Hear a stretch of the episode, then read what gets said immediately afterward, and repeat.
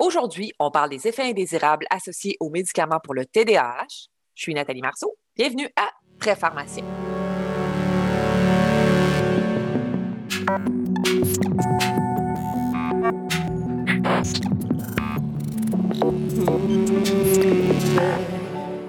Bonjour à vous, fidèles auditeurs. Je suis heureuse de vous retrouver à nouveau aujourd'hui. Vous le savez, septembre, c'est synonyme de rentrée scolaire. Alors, on s'est dit que ce serait intéressant de parler du trouble du déficit de l'attention avec ou sans hyperactivité, mais en abordant plus précisément l'angle des effets indésirables aux médicaments. Selon un rapport de l'INES de 2017, le Québec est la province où l'utilisation des médicaments pour le TDAH est la plus élevée parmi toutes les provinces, atteignant jusqu'à 7% chez les moins de 17 ans. Comme formation, on peut se faire poser des questions sur les effets indésirables des médicaments pour le TDAH, que ce soit par des parents inquiets, par des médecins ou d'autres professionnels de la santé. Pour y voir plus clair, j'ai le plaisir de recevoir Catherine Sicard, pharmacienne à l'hôpital de Montréal pour enfants au Centre universitaire de santé McGill. Catherine détient la certification américaine de Board Certified Pediatric Pharmacy Specialist ou le BCPPS. Bonjour Catherine. Bonjour Nathalie. Catherine, quand on a commencé à discuter du balado, tu m'avais dit que ce serait intéressant de discuter des questions que tu reçois régulièrement dans ta pratique en pédiatrie au CUSUM concernant les effets indésirables des médicaments du TDAH. Ça veut dire qu'aujourd'hui, je te propose qu'on parle des effets sur la croissance, du profil de santé cardiovasculaire, de l'insomnie, du suicide et de l'épilepsie. Es-tu toujours partant? Absolument. D'entrée de jeu, Catherine, j'aimerais que tu me fasses un rappel rapide des principaux médicaments pour le TDAH et de leurs caractéristiques, et ce, pour nos auditeurs qui sont moins familiers avec le sujet. J'aimerais ça que les pharmaciens experts en gériatrie qui nous écoutent restent avec nous que de façon générale, les classes de médicaments pour le TDAH, on peut les séparer en deux grandes classes. Fait qu'on a les stimulants et les non-stimulants. À l'intérieur des, psychostimulants, on va ceux qui vont être euh, à base de méthylphénidate, puis ceux qui sont à base de sel d'amphétamine. Ces deux sous-catégories-là sont même sous-divisées encore selon leur mode de libération. Fait qu'on va avoir ceux qui sont à libération prolongée, ceux à libération intermédiaire, puis ceux à libération immédiate.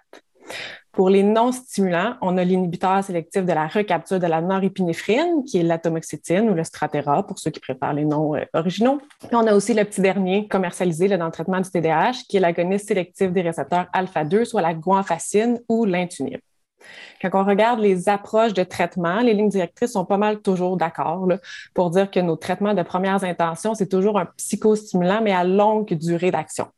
Donc, autant les méthylphénidates que l'amphétamine ont des profils d'innocuité et d'efficacité assez similaires. Fait n'y a personne qui s'entend pour dire qu'il y a une molécule qui est préférée par rapport à l'autre, puis même qui suggère que les deux molécules, donc autant les euh, méthylphénidates que les sels d'amphétamine, soient euh, essayées de façon appropriée avant qu'on puisse passer à un traitement de deuxième intention. Quand, par exemple, on est prêt à passer à un traitement de deuxième intention, ben là, nos choix, ça va être soit de garder un psychostimulant, mais à une durée d'action courte ou intermédiaire. Par exemple, si on aurait des effets secondaires euh, avec ces médicaments-là. Puis c'est là aussi, en deuxième intention, là, qu'il rentre l'atomoxétine et la guanfacine. Je pense que c'est bon aussi de spécifier pour vos auditeurs que autant la moxétine que la guanfacine peut être utilisée soit en monothérapie, donc par exemple, mon psychostimulant n'a pas fonctionné du tout ou j'ai des effets secondaires vraiment inacceptables, ben, on pourrait les utiliser en monothérapie, mais on peut aussi les utiliser en combinaison avec nos psychostimulants. Par exemple, si on a eu une réponse au psychostimulant, mais elle n'était pas nécessairement optimale. On a aussi quelques traitements de troisième intention qui n'ont pas nécessairement leur indication officielle dans le traitement du TDAH, mais les plus souvent euh, utilisés vont être le bupropion, la clonidine, l'imipramil et le modafinil. Je vais quand même préciser aujourd'hui que notre, notre revue là, du balado sur l'innocuité des traitements du TDAH va seulement porter sur les, nos traitements de première et de deuxième intention. Donc, on va réviser le méthylphénidate, l'amphétamine, la tomoxétine et la guanfacine. Merci beaucoup, ça me situe davantage. Entrons maintenant dans le vif du sujet, les effets secondaires.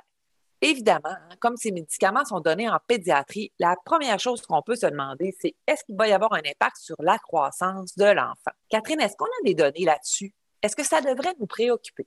Euh, oui, absolument. Quand on parle d'impact sur la croissance, on accuse habituellement les psychostimulants et l'atomoxétine. Puis autant le méthylphénidate que l'amphétamine que l'atomoxétine sont connus pour causer un déficit sur la taille et le poids. Notamment en pédiatrie, quand on parle de déficit sur la taille et le poids, là, on ne s'attend pas à ce que l'enfant rapetisse ou perde du poids. On comprend que c'est sur sa valeur attendue. Donc, la valeur qu'il va atteindre, par exemple, au bout de deux ans, va être moins grande ou moins lourde que ce qu'on serait attendu selon sa courbe initiale. Pour les trois molécules, les effets sont significatifs, mais assez modestes. Par exemple, si on regarde les psychostimulants, là, on parle d'un déficit de taille de 1 cm par année durant les trois premières années, puis un déficit de 1 kg par année au niveau du poids durant les trois premières années. Ce qu'on sait aussi, c'est que l'effet sur la taille perdure avec le temps. Donc, ça veut dire que tant aussi longtemps que mon patient prend son psychostimulant, la vitesse de croissance va être ralentie, mais on pense que l'effet est un peu plus important durant les trois premières années. Euh, puis avec le temps, l'impact serait moins important. La bonne nouvelle, c'est qu'on peut observer une croissance de rattrapage à l'arrêt du traitement. Ce qui veut dire, c'est que dans les deux premières années où est-ce qu'on va arrêter le traitement, bien, la vitesse de croissance va se mettre à réaccélérer, ce qui permet à l'enfant ultimement qui a arrêté son médicament d'être capable de, de réatteindre des valeurs de poids puis de taille selon sa courbe initiale. Évidemment, malheureusement, ce n'est pas pour tous les patients qu'on est capable d'arrêter le traitement, mais je pense que c'est quand même un bon point à connaître pour les cliniciens parce que justement, c'est un des, des, arguments de plus pour réévaluer constamment et fréquemment notre traitement pour se dire, ben, est-ce qu'on ne pourrait pas arrêter notre traitement justement avec notre psychostimulant? Pour le méthylphénidate aussi, c'est intéressant de savoir qu'on a des études qui démontrent que l'impact sur la croissance est dose dépendant. par exemple, pour un patient pour lequel on ne serait pas nécessairement capable d'arrêter le traitement, c'est quand même super pertinent de se dire ben, est-ce qu'on ne peut pas réévaluer la dose à la baisse si mon patient est bien contrôlé pour justement essayer de limiter l'impact sur sa croissance? Pour la thymoxétine, les chiffres sont assez semblables. on est dans les mêmes eaux. On parle de 2,5 kg puis 2,7 cm de moins que la valeur attendue après 18 mois la guanfacine, elle, dans cette catégorie-là, serait la grande gagnante, fait qu'elle euh, ne causerait pas de retard de croissance. Puis il y a peut-être même des études qui suggèrent que ça pourrait être associé à une prise de poids. Donc, si on est préoccupé, Catherine, euh, on, va choisir la guanfacine. C'est une bonne question, mais le profil d'efficacité de la guanfacine ne va pas nécessairement justifier qu'on change nécessairement la thérapie. Là. Euh, on va en parler tantôt, mais dans les, dans les stratégies qu'on a, le changement de molécule n'est pas nécessairement quelque chose qu'on va faire d'emblée en première ligne. L'autre chose que je voulais parler aussi, l'autre effet indésirable qui est souvent associé avec le ralentissement de croissance, c'est la perte d'appétit. On ne sait pas si c'est la seule cause euh, qui expliquerait le retard de croissance chez les enfants qui sont traités avec un TDAH, mais c'est vraiment souvent un effet secondaire qui inquiète les parents. Pour une raison que je ne m'explique pas toujours, la société fait un lien assez direct entre mon enfant mange beaucoup, donc il est en santé, ou mon enfant ne mange pas, donc il y a un problème. Les parents, c'est souvent un problème qu'on a parce que vous pouvez comprendre que, par exemple, un parent qui a un enfant qui a déjà un petit appétit, si on lui dit qu'on va instaurer un médicament qui va couper l'appétit, ne sont pas toujours très, très chauds à l'idée. Puis d'un autre côté, un enfant pour lequel il avait un appétit très normal à la base, puis là, on instaure un psychostimulant, l'appétit disparaît. c'est souvent une des premières choses qui va inquiéter euh, le parent ce qu'on sait, c'est que quand on compare nos molécules avec le placebo, on a vraiment une augmentation de la diminution de l'appétit. Le méthylphénidate, on parle d'environ 30 de plus que les placebos. Il y aurait aussi une association entre la dose de méthylphénidate et la diminution de l'appétit. Puis pour euh, les amphétamines, on n'a pas vraiment de super bonnes euh, études de qualité. On n'a pas de revue systématique ni de méta-analyse qui a évalué la question, mais en clinique, on le met pas mal toujours dans la même boîte que le méthylphénidate en se disant c'est un psychostimulant, doit avoir à peu près les mêmes effets au niveau de la suppression de l'appétit. Puis la tamoxétine, elle, causerait aussi une perte d'appétit. Dans les études, quand on regarde, c'est à peu près 10% de plus de perte d'appétit chez les patients qui prennent le médicament que ceux dans le groupe placebo. Ce qu'il faut savoir, par exemple, c'est que l'appétit, c'est un effet indésirable super subjectif à évaluer. Hein. Ce n'est pas une grandeur qu'on mesure ou un poids qu'on obtient.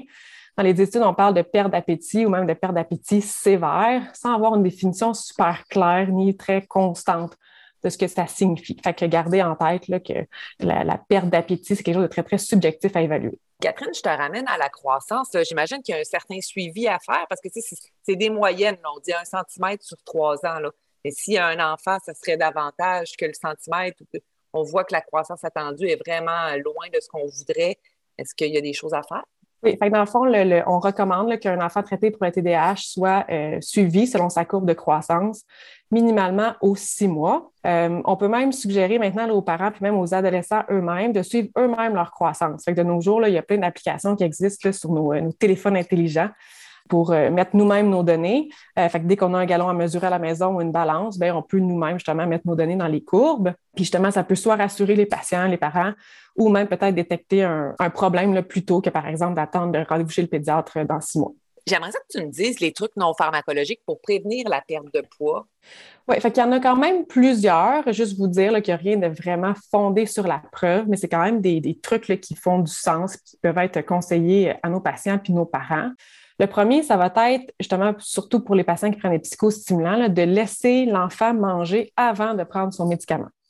Ça, ça veut dire même l'adolescent qui se réveille à 11 heures le matin, la fin de semaine, c'est important de premièrement pas le réveiller pour qu'il prenne son médicament à 9 heures. Puis que même s'il se réveille à 11 heures, on le laisse déjeuner puis on lui donne le médicament après. Il y en a qui vont dire oui, mais ça veut dire que s'il prend son médicament à 11 heures, moi j'ai un médicament à libération prolongée, bien là, l'effet du méthylphénidate va durer jusqu'en soirée, puis ça va causer de l'insomnie. On va en parler plus tard de l'insomnie. Euh, mais sachez qu'un adolescent qui se réveille à 11 heures la fin de semaine, il ne va pas être au lit à 8 h 30 pour dormir. En pratique, c'est rare qu'on va voir vraiment un problème de retarder la prise euh, du médicament. Les autres euh, trucs qu'on peut donner, c'est favoriser des collations en teneur élevée en calories, essayer d'offrir le souper le plus tard possible en soirée, aussi avec l'espèce de principe théorique que vers la fin de la journée, on va avoir plus vraiment de méthylphénidate ou de psychostimulants dans le sang, donc l'appétit devrait revenir, ou offrir une, collation en fin de soirée aussi. C'est rare que les enfants sont contre l'idée d'avoir un petit snack avant le dodo. Pour ce qui est du changement de molécule, on en a parlé tantôt. C'est absolument pas nécessairement recommandé de première ligne. Encore une fois, ce n'est pas une stratégie qui est vraiment soutenue par les évidences on va y aller selon une analyse risque-bénéfice. Si nos symptômes de TDAH sont super bien contrôlés avec nos psychostimulants, puis qu'autrement, on n'a pas vraiment d'effets secondaires, on va plus y aller vers nos mesures non pharmacologiques pour essayer d'aider avec la perte d'appétit versus ben, si nos symptômes ne sont pas super bien contrôlés avec notre molécule ou qu'on a d'autres effets indésirables, ben là, ça vaut la peine de se demander, on pourrait changer de molécule, puis pourquoi pas y aller avec une molécule qui aurait moins d'impact sur la croissance et la perte d'appétit. La dernière stratégie qu'on a, c'est le, fameux congé thérapeutique. Donc, l'approche qui consiste à ne pas donner le médicament de façon continue. Par exemple, prendre des congés la fin de semaine ou durant les congés estivales. Qu'est-ce que tu en penses des congés thérapeutiques? Est-ce que c'est une bonne idée? En général, ce n'est pas la stratégie qu'on préfère. Fait que oui, je sais que ça plaît à l'idée de se dire que les jours où l'enfant ne prendra pas son médicament, ben, il va avoir plus d'appétit, donc il va plus manger, donc il va plus grandir.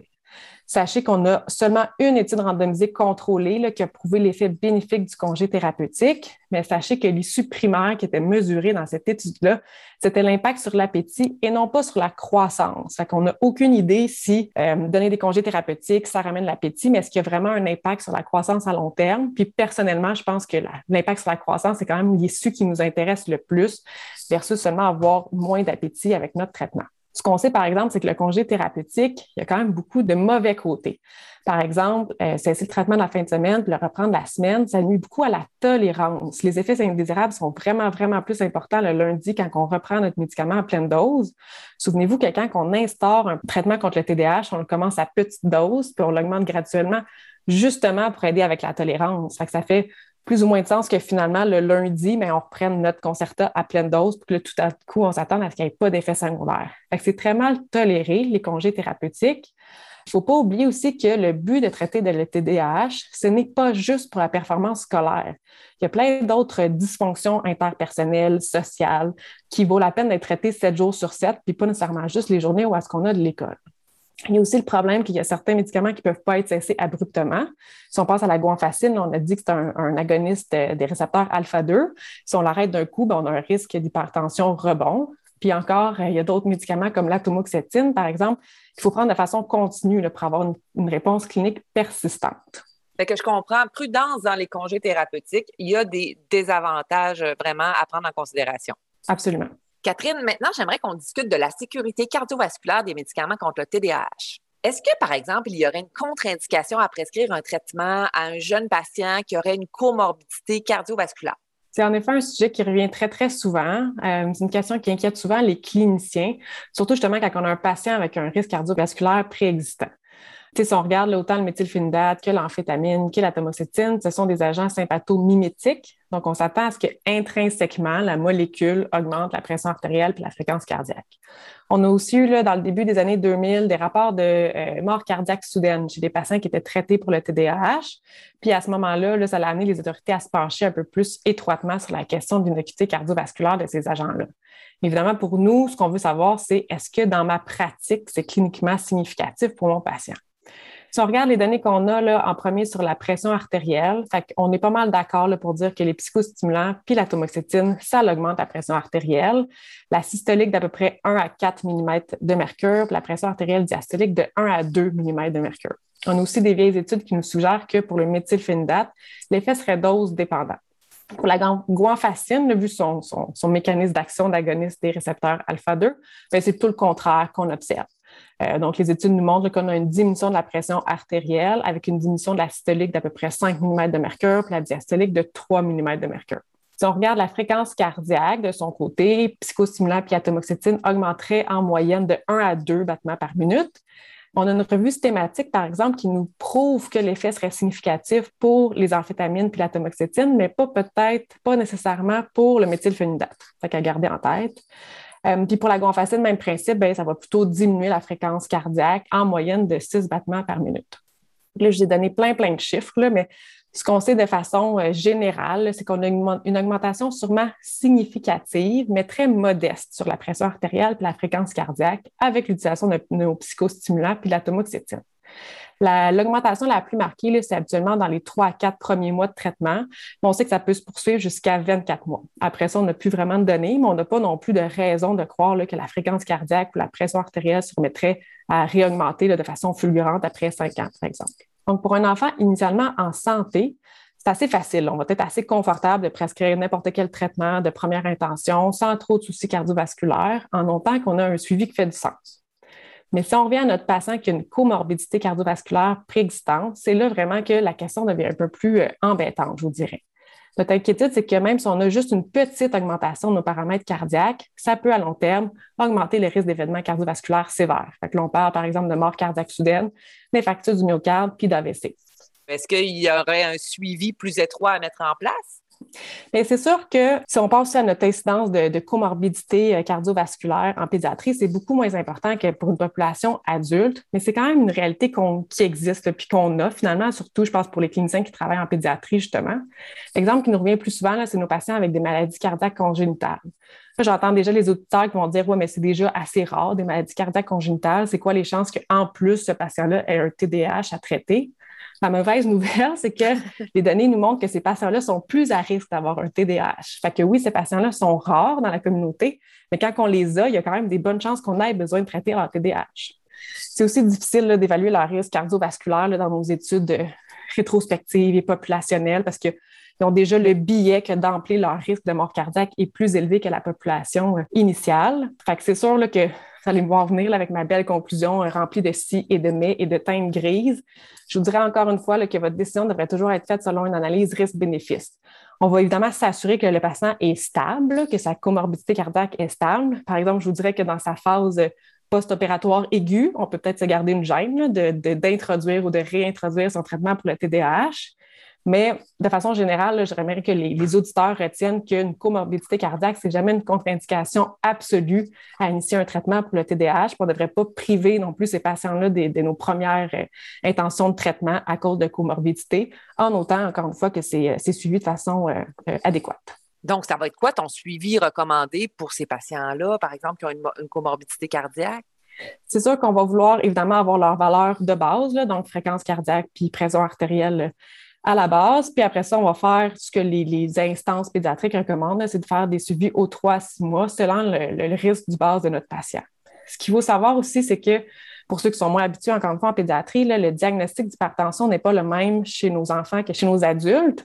On n'utilise jamais une valeur absolue de pression artérielle en pédiatrie. On utilise encore une fois des percentiles. Fait que la définition de notre hypertension en pédiatrie, ça va être d'avoir une pression artérielle qui est supérieure au 95e percentile selon son poids et son âge.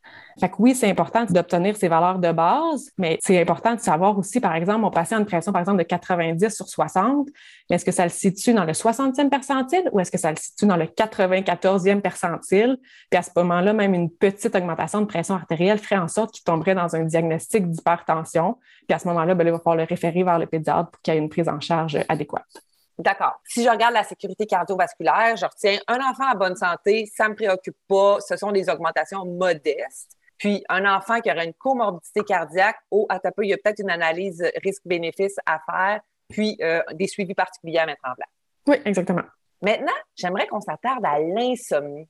Parce qu'en plus de la perte d'appétit, c'est un effet secondaire euh, qui est fréquemment rencontré, ou en tout cas, les parents posent souvent des questions sur l'insomnie. Moi, je me demande, est-ce que l'insomnie, c'est relié aux médicaments contre le TDAH ou c'est relié à la maladie en elle-même? Fait les deux théories, les deux mécanismes sont possibles. Fait qu'on sait que nos patients atteints de TDAH, qui ne sont pas traités, par exemple, ont des dysrégulations qui incluent souvent des troubles du sommeil. Mais si on s'interroge sur est-ce qu'on peut accuser directement la pharmacothérapie, on a beaucoup de données contradictoires en, faire, en fait qui suggèrent soit que, un, ben, un psychostimulant ça stimule, donc ça cause l'insomnie. Ou d'un autre côté, est-ce que c'est parce qu'en fin de journée, l'effet thérapeutique du médicament disparaît, mes symptômes de TDAH reviennent, ce qu'on appelle les symptômes rebonds, puis c'est pour ça que mon patient a de la misère à dormir? Si on interroge la littérature, on n'a malheureusement pas de réponse claire parce qu'on a d'un côté des méta-analyses qui nous montrent que les patients sous méthylphénidate ont plus souvent d'insomnie que ceux qui sont traités avec un placebo. On a aussi des études qui prouvent que l'ajout d'une troisième dose de méthylphénidate, par exemple, en fin d'après-midi, nuit pas nécessairement au sommeil, puis pourrait même euh, améliorer leur qualité de sommeil. On n'a pas de réponse uniforme pour les psychostimulants, puis on voit vraiment une grande, grande différence inter-individuelle. Ça veut dire qu'on a des patients qui peuvent aller dormir après quelques heures après avoir pris une dose, alors qu'il y en a d'autres qu'il faut qu'ils respectent un intervalle, par exemple, de 6 à 8 heures entre la fin de l'effet de leur médicament puis le temps où est-ce qu'ils vont aller se coucher. Mais dans le fond, on recommande d'identifier avant que le traitement soit initié, c'est quoi nos problèmes euh, reliés au sommeil pour qu'une fois qu'on commence le traitement, on soit capable d'accuser plus la maladie versus le médicament, par exemple.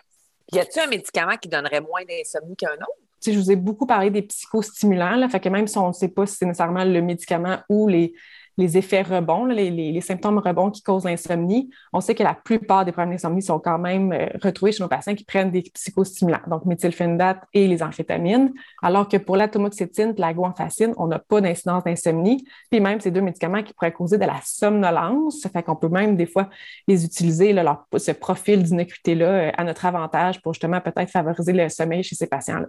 Puis qu'est-ce que tu penserais d'un parent qui, voudrait donner de la mélatonine à son enfant pour essayer d'améliorer son cycle de sommeil? Fait que ma réponse courte, ce serait oui, c'est faisable.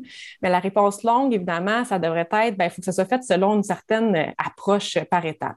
La première étape, ça va toujours être de revoir notre fameuse hygiène du sommeil, puis d'instaurer des techniques plus euh, axées sur le comportement. On n'a peut-être pas nécessairement le temps de toutes les revoir ensemble, mais c'est des choses, je pense, que les éditeurs euh, connaissent bien, là, puis qui font du sens. Limiter les écrans, éviter le café avant d'aller dormir, utiliser la chambre juste pour faire dodo, ces choses-là.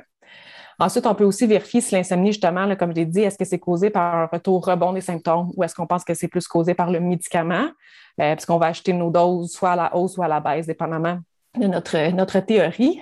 Puis euh, une fois que tout ça est revu, si notre hygiène du sommeil est impeccable, on a principalement deux choix, je vous dirais. Si on est heureux avec notre psychostimulant, que nos symptômes de TDAH sont super bien contrôlés, bien là, on peut penser à rajouter une dose de mélatonine au coucher je vous avertis, les bénéfices de la mélatonine ne sont pas nécessairement fulgurants, mais on a quand même des, études qui nous prouvent que ça pourrait euh, raccourcir le temps d'endormissement d'environ 30 minutes. Il y a quand même des familles pour lesquelles 30 minutes, ça peut faire une différence significative. J'ajouterais aussi de ne pas mettre tous nos espoirs aveuglément en la mélatonine. Sachez que les études qui ont prouvé des bénéfices de la mélatonine incluaient toujours, toujours des mesures d'hygiène du sommeil puis des thérapies comportementales. de toute façon, il va falloir que ça soit revu puis instauré. Puis de l'autre côté, mais si on n'est pas heureux avec notre psychostimulant puis que notre TDAH n'est pas nécessairement bien contrôlé, c'est là qu'on peut penser à rajouter la tomoxétine ou la guanfacine ou même complètement changer le traitement. Donc, mélatonine, mais on regarde les autres choses à faire en premier. Toujours. Catherine, passons à un autre sujet. Là. J'aimerais qu'on discute un peu du risque d'épilepsie ou euh, qu'est-ce qu'on devrait faire en présence d'un patient qui aurait des antécédents de convulsions. C'est une très bonne question, encore une fois, parce que c'est une comorbidité qu'on voit souvent chez nos patients. Là. Autant fait que nos patients qui ont du TDAH sont deux à trois fois plus à risque de faire des troubles convulsifs et ou de l'épilepsie. Puis l'autre côté, si on regarde les patients épileptiques, ben 20 à 50% de ces patients-là vont avoir des symptômes de TDAH. Ça revient toujours un peu embêtant pour le clinicien parce que quand on regarde des monographies ou les bases de données, par exemple Lexicom, pour ne pas les nommer, pour nos psychostimulants, mais il y a toujours des, avertissements comme quoi ça pourrait augmenter le risque de convulsion, la fréquence des convulsions par un mécanisme proposé là, du, diminution du seuil de convulsion. Sachez que ces avertissements-là n'existent pas pour la tamoxétine puis la guanfacine. Fait qu'on aurait comme tendance à dire, ah, ben, ça devrait être notre premier choix de traitement d'abord pour euh, ces, patients avec ces comorbidités épileptiques ou de troubles convulsifs. Là. Je dirais qu'en pratique, ce qui est recommandé, c'est vraiment de traiter les deux morbidités selon les approches standards. Bien que la tamoxétine et la guanfacine sont moins souvent accusées directement d'avoir causé des troubles convulsifs ou d'augmenter la fréquence des convulsions, les évidences ne sont pas assez bonnes pour que nécessairement on se, on se coupe de nos psychostimulants comme première ligne de traitement. Évidemment, on va toujours monitorer nos patients quand on débute le traitement pour voir si justement on n'observerait pas une augmentation des convulsions. Mais de façon générale, on va les traiter de la même façon, ces patients-là, avec les, euh, comorbidités euh, de troubles convulsifs. D'accord. J'aimerais aussi qu'on parle un petit peu euh, des idées suicidaires. Mettons, tu aurais un jeune patient qui sera mis sur ton unité de soins à la suite d'une tentative de suicide. Puis quand tu fais l'analyse de sa pharmacothérapie, là, tu te rendrais compte que ça fait à peu près trois mois qu'il prend son médicament contre le TDAH. Est-ce que tu réévaluerais la pharmacothérapie contre le TDAH? Je vais répondre qu'une tentative de suicide, c'est rarement une raison pour cesser un traitement pour le TDAH. La question, évidemment, se pose parce que y a certaines informations qui suggéraient que les psychostimulants puis la tamoxétine pourraient augmenter le risque des suicidaires. Sachez que le TDAH en lui-même, c'est une comorbidité qui est associée à un risque augmenté de tentative de suicide. Donc, traiter adéquatement un TDAH, ça peut beaucoup aider notre patient au niveau de l'anxiété puis le stress. Euh, donc, ce qui peut évidemment réduire nos chances aussi d'idées suicidaires. On n'a aucune évidence qui démontre qu'il y a un risque augmenté d'idées suicidaires chez les patients qui sont traités avec la tamoxétine ou les psychostimulants, puis encore moins de suicides complétés. Fait ça aussi, c'est quand même important de faire la différence entre une idée suicidaire, une tentative de suicide, puis un suicide réussi. Euh, si je prends l'exemple de ton patient Nathalie, ça fait trois mois qu'il a débuté son traitement pour un TDAH, puis il est, il est hospitalisé pour une raison de tentative de suicide, c'est sûr qu'on va regarder dans quelles circonstances ça s'est produit. Si les symptômes dépressifs ou suicidaires sont arrivés abruptement sur un ciel bleu chez un patient qui avait aucun antécédent psychiatrique, avant d'initier le traitement, c'est sûr qu'on va se poser un peu plus de questions, puis on va plus tendance à avoir réévalué le traitement. Est-ce qu'on modifie la dose? Est-ce qu'on change la molécule? Ou est-ce que même on ne devrait pas interrompre le traitement pendant un petit bout de temps juste pour bien évaluer notre patient? Mais autrement, si on avait une comorbidité euh, psychiatrique, là, par exemple un trouble dépressif ou un trouble anxieux, avant de débuter notre traitement pour le TDAH, bien, les chances que l'acte ou les idées suicidaires découlent de ce trouble psychiatrique-là sont beaucoup plus importantes. Puis notre priorité, ça va être vraiment de traiter justement ce trouble anxieux-là ou ce trouble dépressif plutôt que de juste re-questionner le traitement pour le TDAH. Je suis certaine que certains auditeurs qui t'écoutent et qui disent Hey, moi, j'aimerais en savoir plus et aller plus loin. Ça serait quoi les principales références que tu proposes à ceux qui voudraient plus d'informations? Je pense que notre MOST, c'est vraiment nos lignes directrices canadiennes, donc ceux de la CADRA, qui ont été d'ailleurs mises à jour en 2020. Elle traite évidemment pas seulement de l'innocuité, il y a aussi toute euh, la question de justement l'approche thérapeutique, les lignes directrices. Il y a aussi plein d'outils super intéressants pour suivre justement les innocuités puis les effets des, euh, psychostimulants puis des médicaments pour le TDAH. Par exemple, nos cliniciens qui sont en première ligne puis qui amorcent des traitements pour le TDAH puis qui font les suivis, là, ils ont plein d'outils euh, disponibles gratuitement en ligne. L'autre euh, référence que je pourrais suggérer, c'est qu'il y a des lignes directrices émises par le European ADHD Group en 2011 qui fait vraiment une très, très bonne revue spécifiquement sur l'innocuité euh, des traitements pour le TDAH. Elle a été mise à jour en 2013. C'est sûr que je vous dirais qu'elle est encore due pour une mise à jour, entre autres pour ajouter justement l'innocuité de la guanfacine, la petite dernière qui est sortie, sur laquelle on a peut-être un peu moins parlé parce qu'on a peut-être un peu moins de recul. Mais je considère que c'est encore là, un, très, très bon point de, de départ. ça s'utilise quand même bien en pratique il y a justement des éléments clés, dans le fond, euh, au travers du texte qui peut aider le clinicien rapidement à avoir une bonne idée. Bien, Catherine, c'est drôle que tu parles d'éléments clés parce que je te demanderais, ce serait quoi les éléments clés à retenir du balado d'aujourd'hui pour les auditeurs? En général, les effets secondaires de ces traitements-là sont assez bien tolérés, euh, sont habituellement légers et ou même temporaires c'est quand même important là, pour le, pharmacien, surtout avec les nouveaux actes qui ne sont permis, là, avec le projet de loi 31, de connaître vraiment c'est quoi les risques réels qui sont associés au traitement, puis aussi savoir quels effets indésirables vont être associés à la dose. Là, pour quels effets indésirables on a des effets dose dépendants. Justement, pour savoir, bien, dans cette situation-là, par exemple, l'impact sur la croissance, l'impact sur l'appétit, est-ce que ça vaut la peine que j'essaye une diminution de dose versus, par exemple, nos troubles convulsifs ou les idées suicidaires, bien, on n'a aucune évidence qui nous suggère qu'une diminution de dose pourrait diminuer les, euh, ces impacts-là et ces effets secondaires-là. Je pense que justement, c'est important de bien connaître lesquels effets secondaires sont significatifs, dans quel cas est-ce qu'on peut arrêter le traitement ou est-ce qu'on peut essayer une diminution de dose. Puis finalement, ma, conclusion, ça va être, je pense que je l'ai dit pas mal euh, au travers de tout le balado, mais c'est toujours faire une évaluation risque-bénéfice de vos traitements Puis, s'il vous plaît, n'oubliez pas que le TDAH, ce n'est pas un problème de santé bénin à, traiter. C'est associé avec beaucoup, justement, là, je vous l'ai dit, de dysfonctionnements relationnels puis social qui peuvent avoir des impacts assez néfastes sur nos patients à court puis à long terme. Traiter un TDAH de façon adéquate, ça ne veut pas seulement dire avoir des bonnes performances scolaires du lundi au vendredi. Je pense que ça, c'est un peu trop souvent oublié, justement, dans nos analyses euh, risques-bénéfices de nos patients qui ont des effets secondaires. Merci, Catherine Sicard, pour cet échange aujourd'hui. Ça m'a fait plaisir, Nathalie. Merci beaucoup de l'invitation. Et vous, chers auditeurs, je vous donne rendez-vous le mois prochain pour discuter des principes de base associés à la tératologie en compagnie de Caroline Morin du CHU Sainte-Justine. D'ici là, bonne rentrée!